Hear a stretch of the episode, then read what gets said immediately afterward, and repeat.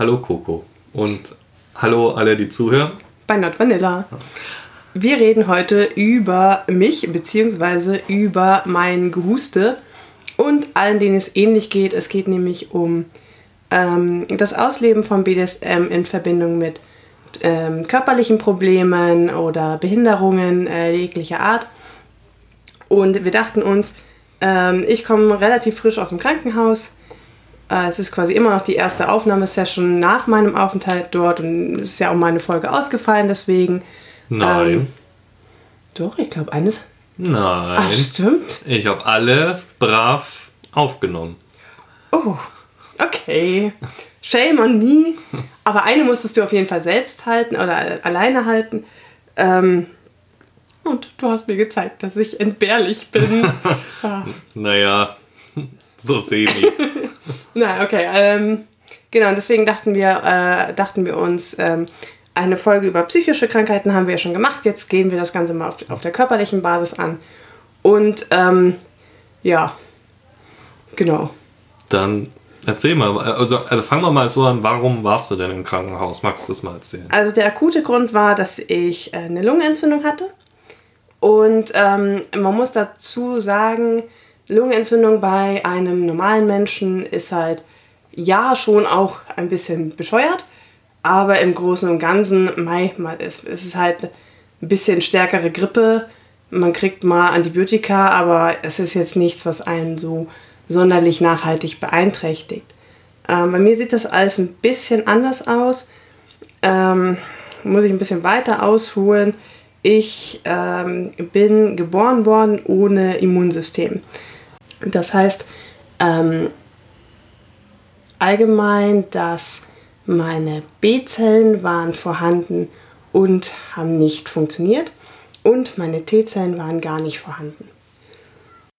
Jetzt war das zu einer Zeit, wo die Ärzte dachten, na, das haben nur Jungs oder äh, das ist so selten, das hat die nicht. Und ähm, es wurde also sehr, sehr spät erst entdeckt. Und in dieser ähm, Zeit. Was sind T- und B-Zellen? Äh, beides sind äh, Zellen, die fürs Immunsystem notwendig sind. Die T-Zellen sind quasi die Zellen, die äh, Krank Krankheitserreger erkennen und sich diese Informationen ähm, zu diesen Zellen eben auch speichern können und dann quasi auch nachträglich wieder abrufen können. Das heißt, wenn du jetzt einen Husten hast von ähm, Erreger XY und in zwei Monaten kommt Erreger XY wieder, ähm, dann wird sich deine, dein Immunsystem daran erinnern und wird automatisch Zellen dagegen ähm, bilden. Und diese Zellen, die diese ähm, Antikörper gegen die Erreger dann bilden, das sind eben die B-Zellen, ähm, die produzieren Immunglobuline, ähm, die docken dann wieder an den ähm, Erregerkeimen an und zerstören die so. die funktionieren bei mir eben nicht, beziehungsweise aber waren vorhanden und die anderen waren einfach gar nicht da. Und ähm, in dieser Zeit, wo das unentdeckt blieb, hat man, ähm, hat man mir hat man sehr viele Fehler gemacht auf ärztlicher Seite, weil man es eben nicht erkannt hat.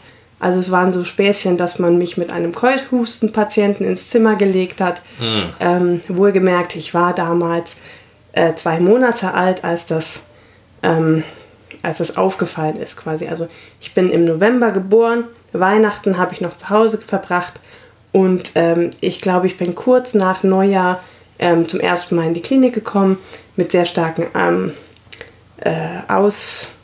Äh, wie, ähm, wie, sagt man? Oh, wenn die Haut so juckt. Äh, Aus, Ausschlag. Ausschlag, ja. Ach Gott. Genau, und ähm, eben auch damals schon äh, sehr starke. Ähm, immer, immer war meine Lunge ähm, beeinträchtigt quasi.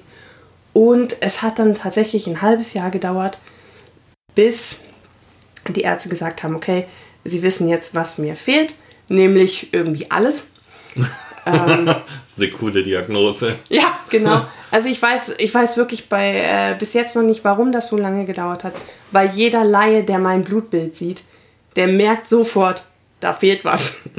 Also die, die Zahlen sind sogar rot markiert. Und da steht einfach irgendwie so kleiner als 0,003 oder so. Also nicht messbar quasi. Naja, ähm, was man dann gemacht hat, ist, Ähm, mir ging es damals schon sehr, sehr, sehr schlecht. Ähm, dass ich überhaupt noch gelebt habe, ist eigentlich ein Wunder nach sechs Monaten quasi ohne Schutz. Ähm, meine Eltern haben mich dann auf eigene Verantwortung in die Uniklinik nach Ulm gefahren und äh, dort wurde ich dann transplantiert. Und normalerweise äh, läuft eine Transplantation so ab, ähm, also ich wurde Stammzelltransplantiert. Normalerweise kommt eine Chemotherapie ähm, vorneweg quasi. Die macht quasi alles Vorhandene im Körper erstmal platt, um dann quasi das, das neue, das Spendermaterial ähm, wirklich aufbauen zu können. Mhm. Also dass da nichts mehr vom Alten übrig blieb. Ähm, jetzt ging es mir aber in der Zeit schon so schlecht, dass man gesagt hat, diese Chemotherapie, die werde ich einfach wirklich nicht überleben. Ähm, und dann hat man einfach gesagt, naja, gut, ähm, also die Variante mit Chemotherapie ist einfach komplett raus, weil da ist 100% sicher, dass ich sterbe. Ähm, deswegen hat man gesagt, man gibt mir das Spendermaterial einfach mal so mhm. und auf, äh, ja, auf gut Deutsch hofft, dass was passiert. Ähm, meine Chancen dabei waren 4%, ähm, dass ich es überlebe und ich äh, habe die wohl ganz gut genutzt. Ähm, auf jeden Fall, was passiert ist, ist, dass ähm, meine T-Zellen, die ja nicht vorhanden waren, also ich hatte keine eigenen, die sind angewachsen vom Spendermaterial und die B-Zellen, ähm, die ja vorhanden waren, aber halt kaputt waren, die haben sozusagen, die haben diesen Platz für neues Material blockiert. Deswegen sind die nicht angewachsen und ich habe jetzt sozusagen ein halb funktionierendes Patchwork-Immunsystem. Ähm, heißt, meine T-Zellen sind Spendermaterial, meine B-Zellen funktionieren immer noch nicht. Und deswegen muss ich mir ähm, so zweimal die Woche die Immunglobuline, also das, was die B-Zellen produzieren würden, ähm, selbst spritzen. Das dauert dann so drei Stunden, bis, bis die Infusion durchgelaufen ist. Das ähm, spritze ich mir in den Bauch, ins Fettgewebe. Ist eigentlich keine so große Sache. Ähm, und es ist ganz normales Immunglobulin von Menschen. Das heißt, ähm, äh, wenn man Blut spendet, beziehungsweise wenn man Plasma spendet, das kann man nämlich tatsächlich getrennt voneinander machen, dann äh, hilft mir das. Yay, geht Plasma spenden. Uh. Okay. Ähm, ich bin übrigens Stammzellenspender. Echt? Ja. Aber das ist, das, das ist auch voll cool, aber Blutspenden wäre noch besser. Ja, das sollte ich auch mal machen. Ja. Plasma spenden. Ja. Ja. ich wurde tatsächlich schon mal angefragt wegen äh, Stammzellen. Oh, echt? Ja, und ich habe auch den Test gemacht, aber ich war wohl entweder nicht, der, nicht passend genug. Ja. Oder sie haben mich aussortiert wegen meiner äh, psychischen Erkrankung, weil der Arzt war sich bei dem Gespräch nicht sicher, ob ich das verkrafte. Was kein Problem Ach gewesen so. wäre, aber okay. ich weiß nicht, ob er mir das geglaubt hat. Ich weiß auch nicht, woran es letztendlich lag, aber sie haben mich dann nicht genommen. Okay. Fand ich schade. Ich hätte gern was gespendet. Ja, klar. Wenn man, also Mai, wenn man, wenn man sich dafür eintragen lässt, ist einem ja wohl auch bewusst, dass es dazu kommen kann. Ja. Und dann hilft man ja auch gerne. Ähm, ich habe damals Spendermaterial von meiner Mutter bekommen, weil die Zeit war ähm, nicht mehr ausreichend, um ähm, wirklich einen Spender zu ähm, finden, der besser als 50 Prozent passt. Ähm, da muss es einfach schnell gehen. Aber ich bin jetzt abgekommen. Und das war ja eigentlich nur die Vorgeschichte. Ähm, dadurch, dass das äh, alles so lange gedauert hat bei mir und alles so sehr schlecht gelaufen ist in meinem ersten äh, Lebensjahr. Also ich habe quasi mein komplettes erstes Lebensjahr im Krankenhaus verbracht. Ist meine Lunge derartig geschädigt worden, dass ähm, sie jetzt immer noch ähm, nur zu 30 Prozent funktioniert. Ähm, man kann sagen, das ist so ein bisschen wie, ähm, also es gibt dafür keine Diagnose, weil es eben eine Folgeerkrankung ist, aber es ist so ungefähr wie die Lungenproblematik Problematik bei Mukoviszidose oder aber auch ähm, gerade bei älteren Menschen tritt es auf COPD, wobei eben bei mir ähm, das nicht COPD genannt werden kann, weil es eben keine ähm, Alterserscheinung ist. Also COPD ist eigentlich was, was du dir aufgrund von äußerlich, äußerlichen Umwelteinflüssen ähm, bekommst oder weil du zum Beispiel stark geraucht hast oder so ähm, also weil das die Lunge geschädigt hat. Aber im Prinzip wirkt es sich so aus wie COPD, also Bronchiektasen, Überblähung, ähm, chronische Schleimbildung und so weiter. Lauter unschöne Dinge. Lauter unschöne Dinge, mhm. genau. Und ähm, das wird auch so schnell nicht besser werden. Also Besteht die, die, Chance, dass es jemals besser wird? Nein. Ah. Die Lunge ist ähm, leider ein Wegwerfprodukt quasi vom Körper. Mhm. Das heißt, du wirst geboren mit, ich, ich kenne die Zahlen nicht, aber keine Ahnung, sagen wir, ich weiß nicht, ob das überhaupt ist. Ähm, ist ja egal, sag irgendwas. Okay, du bist geboren mit, keine Ahnung, 300.000 Lungenbläschen. Mhm. Und im Laufe deines Alters, also auch ein ganz normaler, gesunder Mensch, ähm, der hat, der ist mal krank, der hustet mal, der, also die Lungenbläschen sterben einfach ab. Und auch ein Mensch, der gesund lebt, nicht raucht und so, der verliert im Laufe seines Lebens an Lungenfunktion. Das heißt, wenn ein normaler Mensch dann irgendwann, keine Ahnung, 70 ist, dann hat er vielleicht nur noch 200.000 Lungenbläschen. Ähm, und die können nicht neu gebildet werden. Also die, die können sich nicht regenerieren oder so. Ähm, deswegen, alles das, was jetzt geschädigt ist an meiner Lunge, wird sich niemals wieder erholen.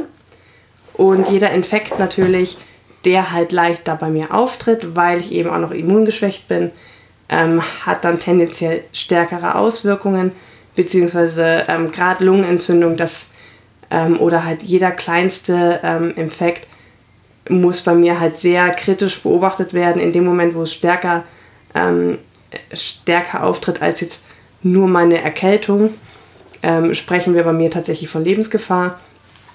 Und das ist halt so ein bisschen das Nervige an der ganzen Geschichte. Ähm, und es bin, also beeinträchtigt halt meine Lunge ähm, sehr nachhaltig. Also bevor ich ins Krankenhaus gekommen bin, hatte ich zum Beispiel eine Lungenfunktion von knapp unter 30 Prozent. Ähm, momentan bin ich so bei 24. Oh, das ist ja doch schon ziemlich heftig. Ja. Und ähm, also nur mal so, damit man weiß, in welcher Liga das ist. Normalerweise bei einem gesunden Menschen, der krank wird und deswegen Lungenproblematiken entwickelt, redet man ungefähr ab 30 Prozent von einer Lungentransplantation. Oh. Also ja, irgendwann wird es auch auf mich zutreffen, aber ähm, ich sage jetzt mal momentan, ja, so, also es ist halt auch nicht mal eben schnell so, ach, gib mal dir mal eine neue Lunge, weil es ist gerade eine zu viel da. ähm, so läuft es halt auch nicht. Deswegen möchte ich das natürlich, so weit es geht, ähm, rauszögern quasi. Genau, aber so, jetzt wisst ihr, was ich habe, weshalb ich im Krankenhaus war.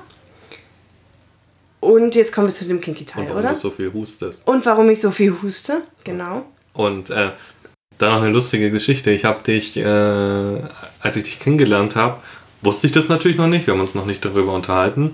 Und irgendwann saßt du morgens beim Frühstück mit so einem Ding dran, wo ich zuerst dachte, raucht ihr jetzt hier eh Shisha oh, ja. oder so? Weil du hast da so einen fancy Inhalator, den ja. du noch benutzen musst. Genau, ja, also ich, ich äh, muss natürlich sehr viel Medikamente nehmen. Ähm, Gerade, also ich habe, ich äh, nehme zum Beispiel Dauerprophylaxe Antibiotika, zwei Stück, ähm, jeweils 1000 Milligramm am Tag. Wenn ich das jemandem erzähle, weil die meisten sind, sind halt so, oh mein Gott, Antibiotika, das ist so böse und bloß nicht und äh, naja, und ich komme dann halt an mit irgendwie seit zehn Jahren Antibiotika-Dauerprophylaxe und denke mir so, Alter, beruhig hm. dich mal, du nimmst fünf Tage Antibiotika. Hm. Es wird dich nicht umbringen, wirklich nicht. Hm. Ähm, aber natürlich auch viel Inhalatives, ähm, Sprays, die die Lunge weitermachen, die erleichtern sollen, dass, dass, ähm, dass man besser Sauerstoff äh, aufnehmen kann. Aber natürlich auch so Nassinhalationen, die so ein bisschen den Schleim anfeuchten sollen und die ganze Sekretmobilisation ähm, fördern soll. Das klingt jetzt sehr eklig. Ähm, Im Prinzip reden wir davon, dass man halt Schleim abhusten kann. Und ja, das ist tatsächlich so ein ähm, Inhalator, der halt ähm, das, die, also Kochsalz zum Beispiel ähm, vernebelt. Und das sieht tatsächlich einer E-Zigarette sehr ähnlich. Ähm, ich, ich hatte das Ding mal auf einem Festival dabei und ähm, wurde dann gefragt, ob, ob ich was von meinem Stoff abgeben kann. Und ich war so, ich war so wirklich naiv. Ich so, hä? Was? Ja, von deinem geilen Zeug da. Und ich so, und ich hatte nebenbei gegessen, ne? Ja. Und ich gucke so auf mein Brötchen und denke mir so, was will er jetzt? will er jetzt einen Teller haben? Ich habe das irgendwie nicht geblickt. Und bis ich verstanden habe, dass der dachte, dass ich da irgendwelche, keine Ahnung, was Drogen konsumiere oder so. So, weißt du, so mitten auf dem Zeltplatz ja. so mein Mettding raushole.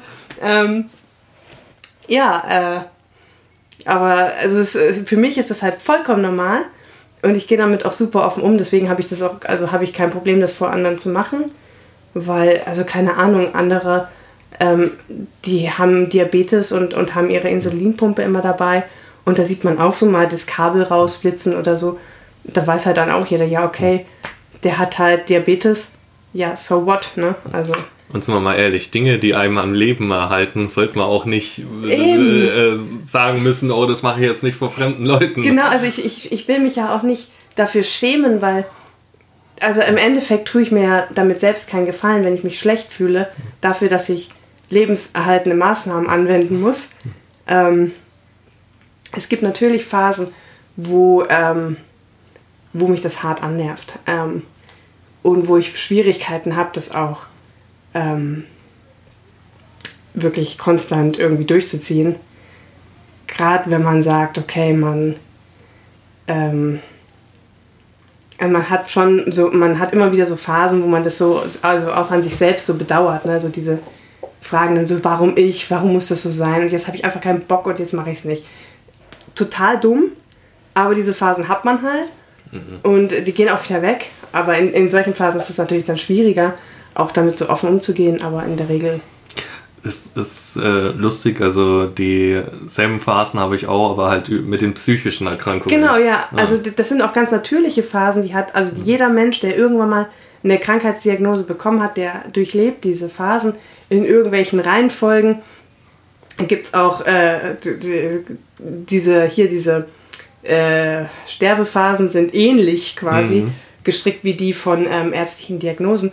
Ähm, und man, also dass die nur einmal vorkommen oder auch in einer bestimmten Reihenfolge, das ist halt gar nicht gesagt. Also gerade wenn man länger mit diesen Diagnosen lebt, dann je nach Lebenssituation ähm, kommen die wieder und ähm, tauchen auch in verschiedenen Konstellationen wieder auf ganz schlimm Pubertät. Äh, also meine Mutter, die äh, heult jetzt noch, wenn sie daran denkt. Also da habe ich wirklich teilweise gar nichts gemacht. Oh. Und meine Mutter musste mich dazu zwingen.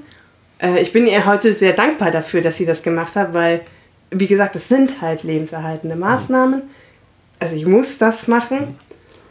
Aber in so einer Trotzphase, ja, irgendwie das logische Denken sagt dir schon so, tu das jetzt, weil es, du brauchst es halt aber irgendwie so ein Trotzding im Hirn, das versperrt hm. einfach den Weg. Hm. Jetzt muss ich noch ähm, nachfragen, du bist ja adoptiert. Du hast vorhin erzählt, du hast eine, die Spende von deiner Mutter bekommen. Von meiner leiblichen Mutter. Von deiner leiblichen Mutter, ah, genau. ah, okay. Aber das Ganze mit der Adoption, das ist äh, nochmal ein ganz großes anderes hm. Thema, genau. Ähm, also ich wurde direkt nach der Geburt adoptiert, das heißt, ich war, ähm, äh, das stand auch vorher schon fest. Ähm, das war auch die freie Entscheidung quasi meiner leiblichen Mutter. Und ähm, ich kam na, mit fünf Tagen dann quasi zu meinen Adoptiveltern. Und ähm, im Zuge der Erkrankung wurde dann meine leibliche Mutter nachhinein nochmal äh, kontaktiert und gefragt, ob sie eben zu dieser Spende bereit wäre. Und sie ist dann nochmal in die Klinik gekommen, hat diese Spende abgegeben. Ähm, das Ganze war eine, eine längerfristige Aktion, weil man muss sich vorstellen, es gibt quasi die Möglichkeit, Knochenmark zu spenden. Da, ähm, also im Endeffekt zieht man mit einer dicken Spritze tatsächlich Knochenmark einfach aus der Hüfte raus. Sehr schmerzhaft. Ähm, Variante 2 ist eben Stammzellspende. Ähm, und dafür müssen ja die, die Stammzellen erstmal ins Blut.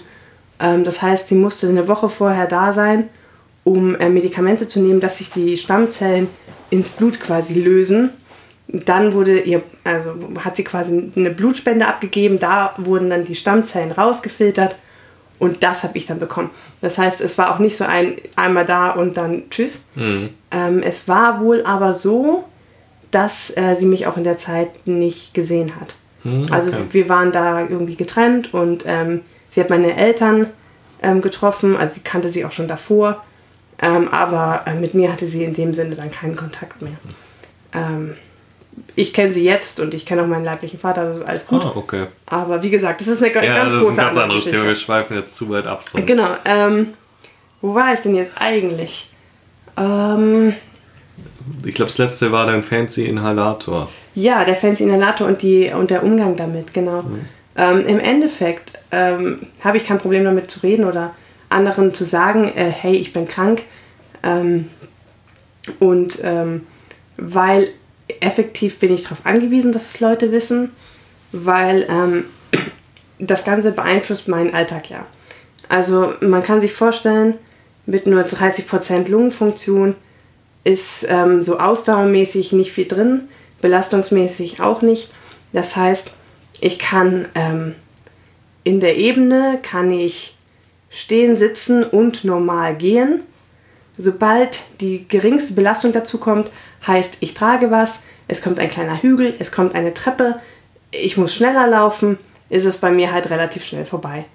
Ähm, und es passiert im Alltag schon relativ häufig, dass man, keine Ahnung, man geht mit Freunden irgendwo auf der Straße und ähm, die, also ich sage jetzt mal, die Durchschnittsschrittgeschwindigkeit von einem Mitte 20-jährigen gesunden Menschen ist schneller als meine.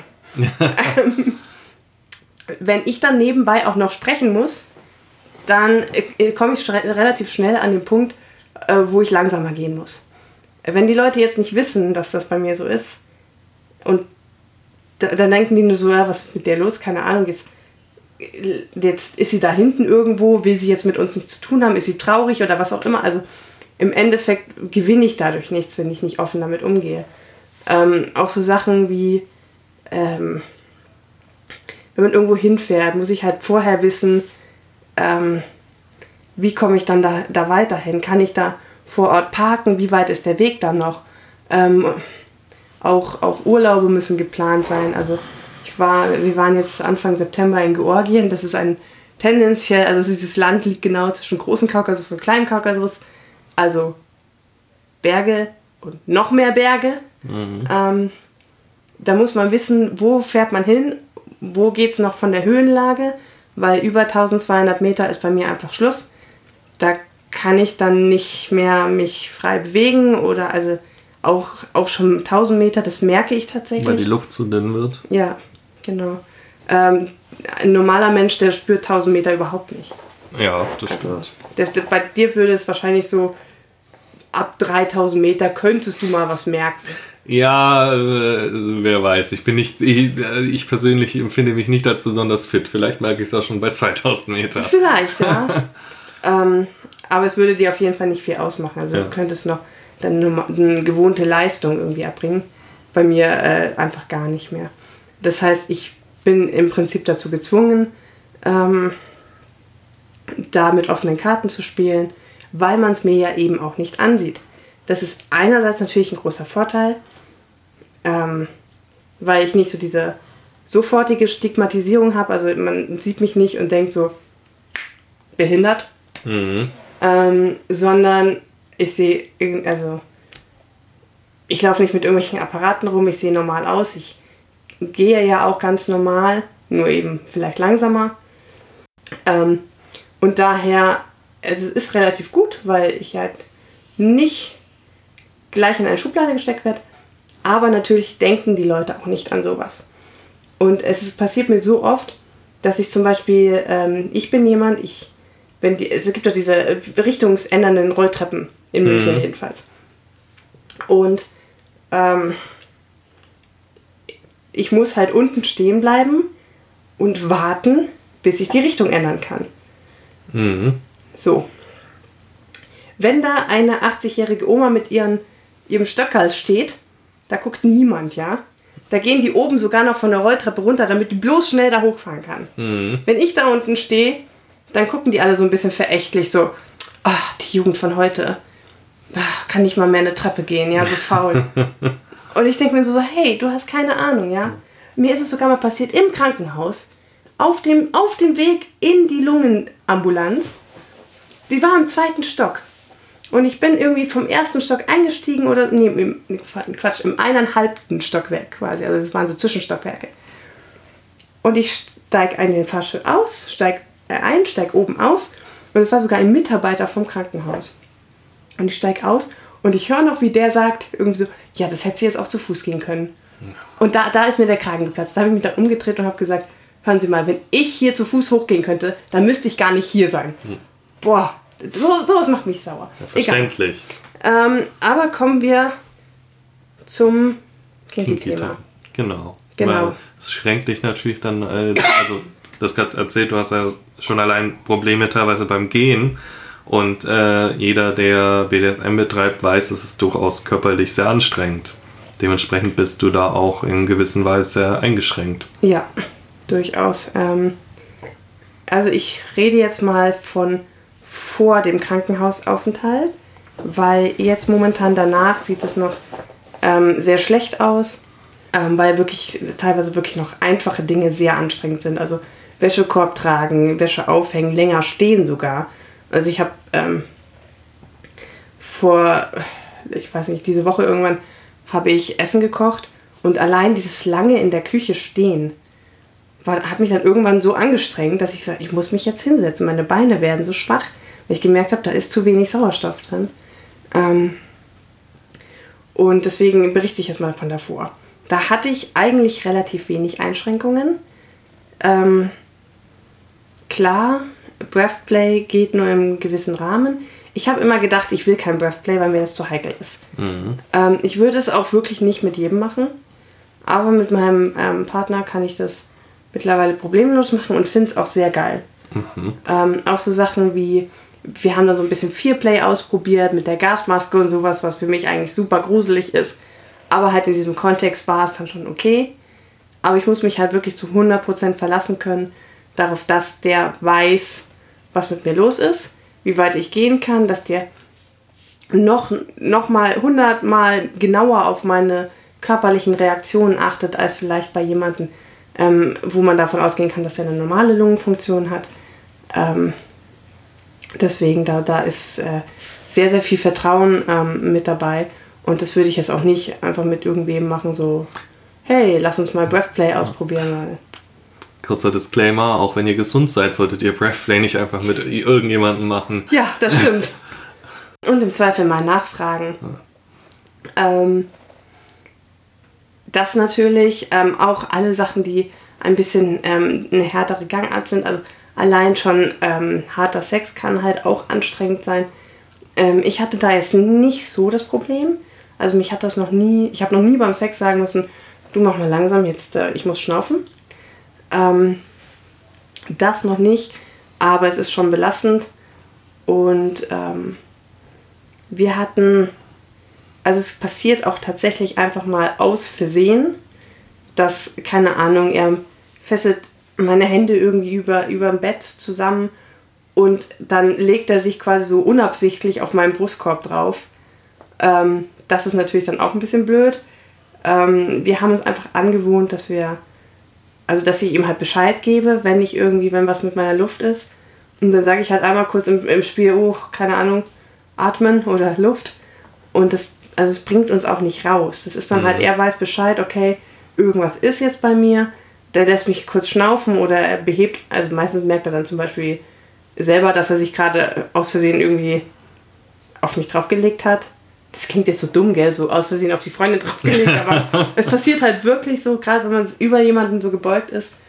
Ähm, und dann wird einfach ganz normal weitergemacht. Das heißt, es ist auch nicht jetzt wirklich so, eine, so ein Cut in der Session drin. Mhm. Und ähm, bei mir ist es auch so, dass das eigentlich nicht so anfallweise kommt. Also es ist nicht so wie Asthma, dass man sagt, okay, jetzt kommt der Asthma-Anfall, jetzt denkst du, du verreckst gleich.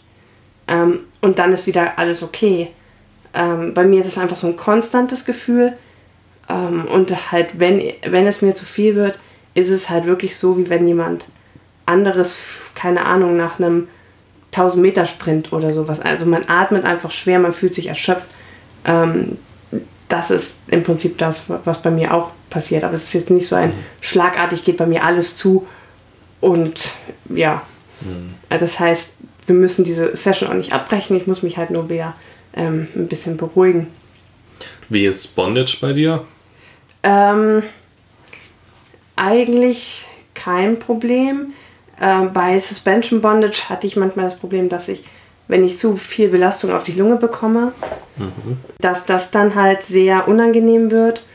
und ich da halt auch sagen muss, ich kann da nicht so viel atmen dann und das tut mir dann auch weh. Ähm, wir hatten einmal, habe ich ein Schmerzbondage ausprobiert, ähm, was so über den Oberkörper ging und das halt auch damit gearbeitet hat, dass ähm, allein die, die Atembewegung, die der Brustkorb macht, der auch wehtut. Ähm, das ging bei mir gar nicht, weil ich dann das Gefühl habe, ich, also da, da setzt dann auch mein Kopf ein, wo ich mir denke, ich will jetzt, ich will jetzt atmen und ich kann jetzt nicht atmen und dann werde ich auch ein bisschen panisch. Das haben wir dann halt einfach abgebrochen. Ähm, aber ansonsten so Bondage oder Fixierungen habe ich eigentlich kaum Probleme mit. Ähm, außer wie gesagt, wenn wirklich Druck dann auf meine Lunge draufkommt. Ähm, ja. Genau. Ich erinnere mich noch an eine Situation. Äh, du wolltest Ponyplay ausprobieren und Dinge ja. ziehen. Ja. Das, äh, das ist tatsächlich gut, dass du das ansprichst. Ähm, also es ist so in meiner Fantasie schon relativ präsent, mal irgendwie so eine Kutsche zu ziehen oder halt so, keine Ahnung, meinen Dom dann zu ziehen und so von dem so als Pony dann missbraucht zu werden. ähm, effektiv wird das halt nicht möglich sein. Also äh, ich könnte vielleicht eine leere Kutsche ziehen, aber halt auch nur irgendwie im Schritt, also im Gehen. Aber also mit jemandem drin, ich glaube, da hört es dann wirklich auf. Und also auch wenn man Trockenübungen macht, also quasi ohne Kutsche, ähm, Joggen ist für mich der Horror. Mhm. Also ich kann vielleicht, weiß ich nicht, 50 Meter joggen und dann stehe ich da und schnauf ohne Ende. Ähm, das heißt, es wäre einfach nicht möglich. Und das ist natürlich dann schon irgendwie traurig, dass man dann quasi sagt, man kann Dinge nicht ausleben, weil man da beeinträchtigt ist. Und ähm, mir geht es halt so aufgrund äh, der Lunge, aber ich glaube, also es gibt ja nicht nur jetzt Lungenkrankheiten, es gibt ja auch einfach ähm, andere körperliche Einschränkungen und Krankheiten, die einem daran hindern, irgendwas Kinky-mäßiges tun zu können, aber vielleicht haben, haben die Betroffenen dann halt gerade in dem Bereich irgendwie die Fantasie, das zu tun. Und es muss effektiv immer eine Fantasie bleiben. Und das ist so traurig daran irgendwie. Also ich erinnere mich dran, wir haben ja dann versucht, so einen kleinen ein Schlupfloch zu finden im Prinzip. Ja. Nämlich indem wir es dann in einer Hypnose versucht haben umzusetzen. Ja. Du bist ja zum Glück ein Mensch, der extrem gut suggestibel ist. ja, das stimmt. Was äh, sehr lustige Effekte möglich macht. Ja. Und ähm, ich hatte dich dann damals hypnotisiert. Ich weiß nicht, hast du was gezogen oder hast du nur Hürdenspringen gemacht? Ich, ich glaube, wir haben nur Hürdenspringen gemacht. Gell? Okay. Dann, äh, also daran erinnere ich mich auch noch. Genau. Wir haben dann, äh, weil klar war, du kannst natürlich nicht über ja. irgendwas wirklich drüber springen. Deswegen hatten wir Holzscheite genommen. Genau. Und ich hatte dich hypnotisiert, dass du denkst, diese Holzscheide sind eine große Hürde. und ähm, Vielleicht magst du kurz erzählen, wie es dann für dich in der Trance war.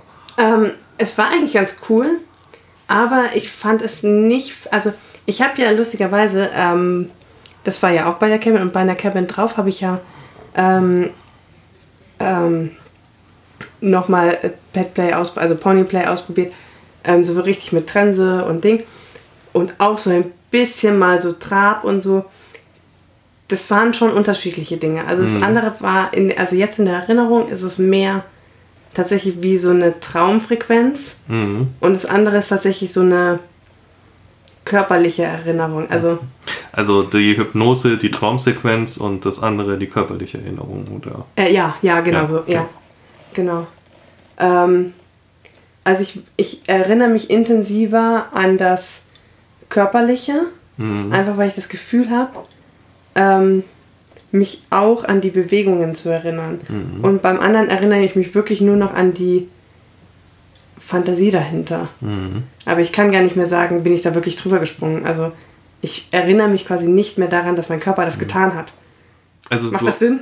Ja, ja, ich, ich glaube, ich verstehe schon, was du sagen möchtest. Ähm, du bist drüber gesprungen, über diese Mini-Hürde. Ja, ich weiß, ich ja, weiß. Genau. Ich habe sie sogar umgeworfen, glaube ich. Ja, genau, du bist sogar noch hängen geblieben mit dem Fuß. Ja. Also sie war ungefähr, keine Ahnung, 10 cm hoch ja. oder so.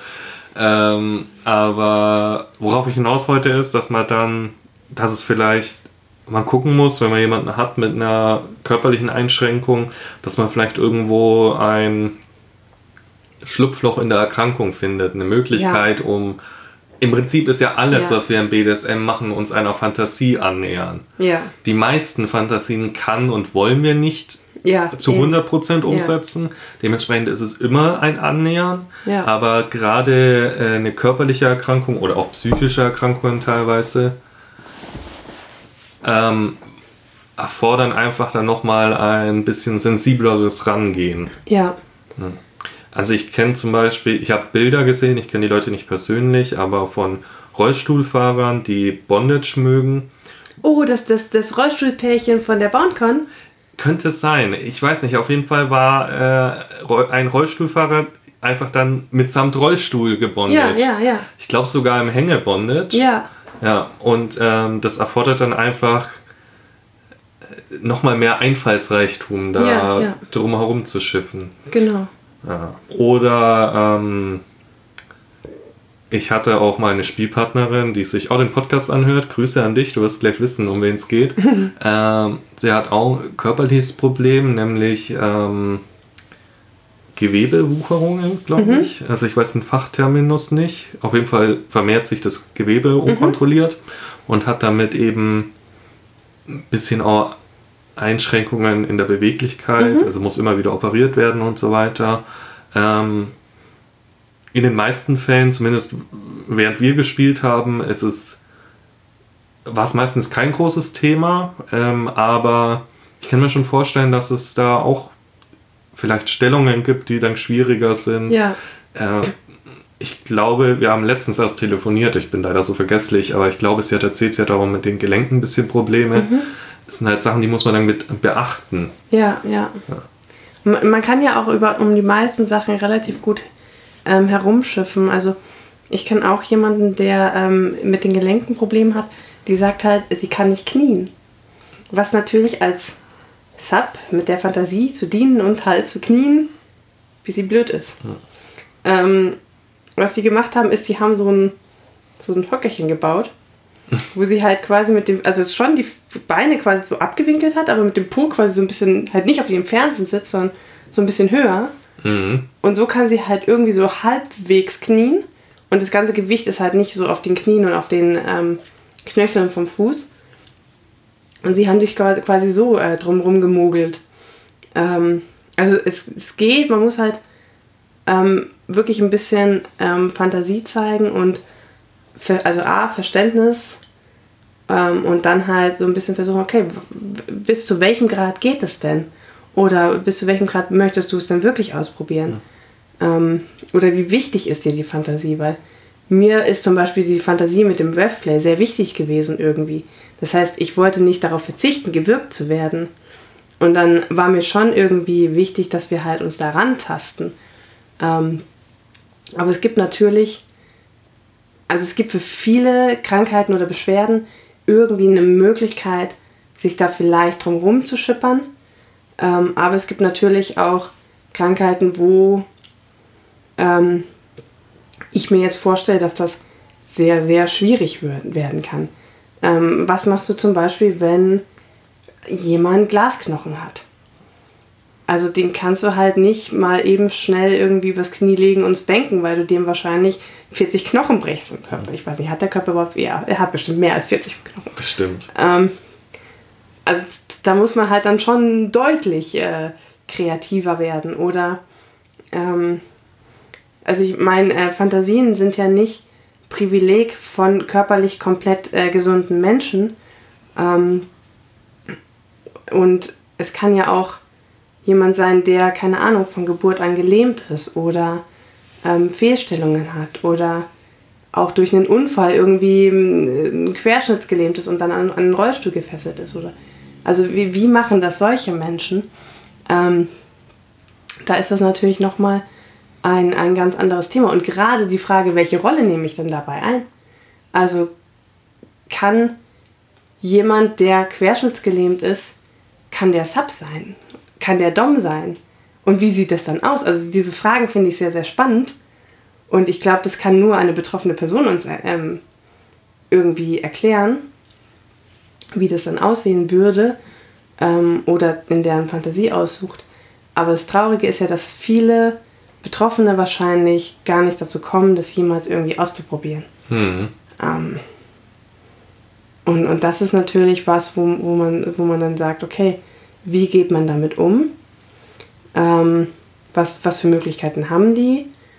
Und ähm, warum gibt es eigentlich so wenig Leute, die, ähm, die dann trotz, also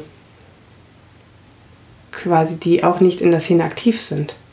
Also ich kenne in der Szene ein paar, die halt, ich sage es mal so, kleinere Beschwerden haben. Mhm. Also zum Beispiel so wie ich. Ich meine, also die Beschwerde an sich ist jetzt nichts Kleines, in Anführungszeichen, aber die Einschränkungen, die, da, die ich dadurch habe, die sind überschaubar, sage ich mal.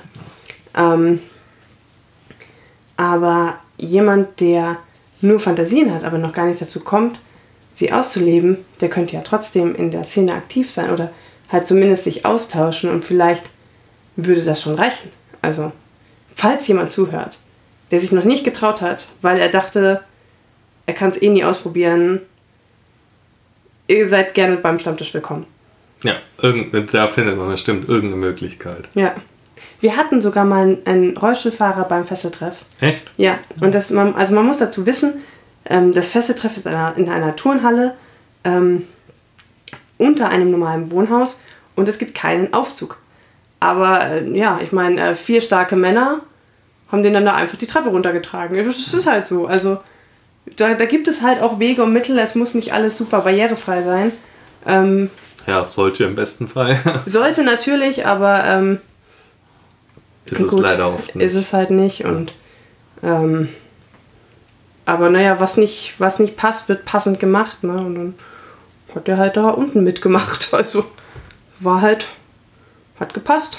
Ähm, ja, also es ist, es ist ein sehr, sehr, sehr komplexes Thema, was unglaublich individuell zu beantworten ist, weil es eben abhängig ist von Rolle, von, von Grad der Einschränkung, von Grad der Krankheit, von, puh, von hat man einen Partner, hat man keinen Partner. Ähm, wo wir halt auch ganz stark wieder bei dem Thema sind, was tendenziell, also all, allgemein in, in, äh, in dem ähm, schon dis äh, diskutiert wird und was ein gesellschaftliches Tabuthema ist, ähm, mit dürfen oder können behinderte Menschen eine Sexualität haben. Ja, natürlich können sie und haben sie. Also auch der, der Querschnittsgelähmte, der sein Leben lang im Rollstuhl sitzen wird, der hat eine Sexualität.